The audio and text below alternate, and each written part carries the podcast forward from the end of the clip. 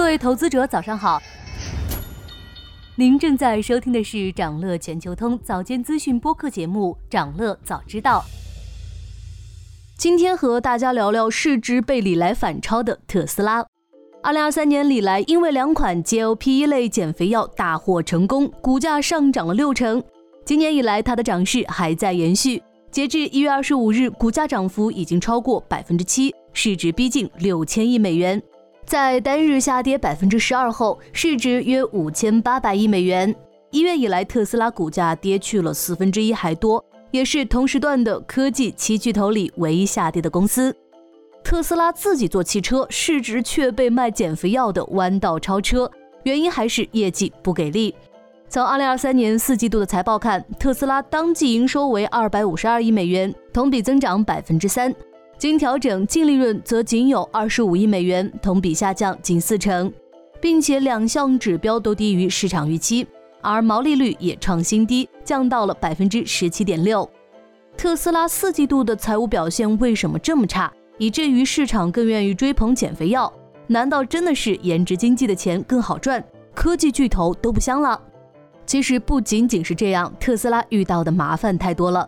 首先是需求减弱的问题。作为特斯拉主场的美国市场，虽然有降息预期，但仍为高利率环境，车贷成本太高，买车意愿低，而且有意愿的人也愿意等降息后再买。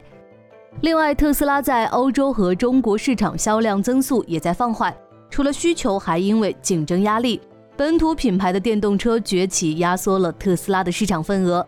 尤其是中国的车企，不仅在中国和特斯拉拼得有来有回。还走出国门，挤压特斯拉在其他市场的份额。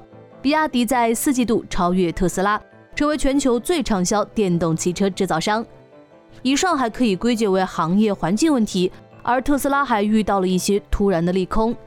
近期，租车巨头赫兹因为电动车的维修费用过高，同时二手车价值较低，低价处理了三分之一的电动车队。二零二一年，赫兹和特斯拉签订了十万辆电动车的大合同。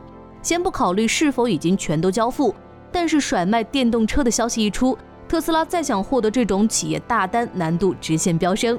即使是个人消费者也会有更多顾虑，因为维修和减值的事情每个车主都得考虑。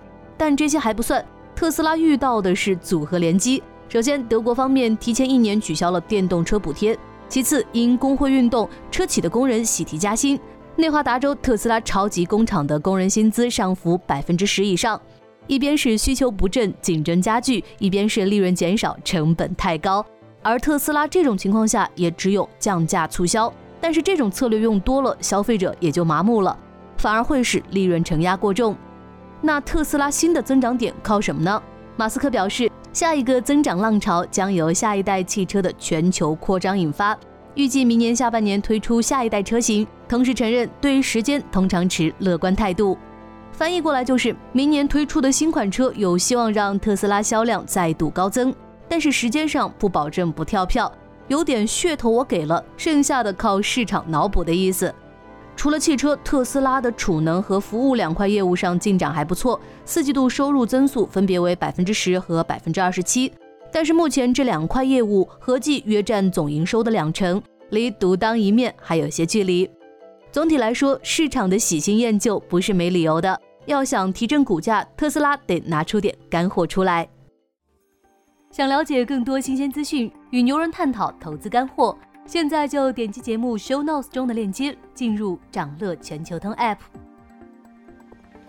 以上就是今天掌乐全球通掌乐早知道的全部内容。期待为你带来醒目的一天，祝您在投资中有所斩获。我们明早再见。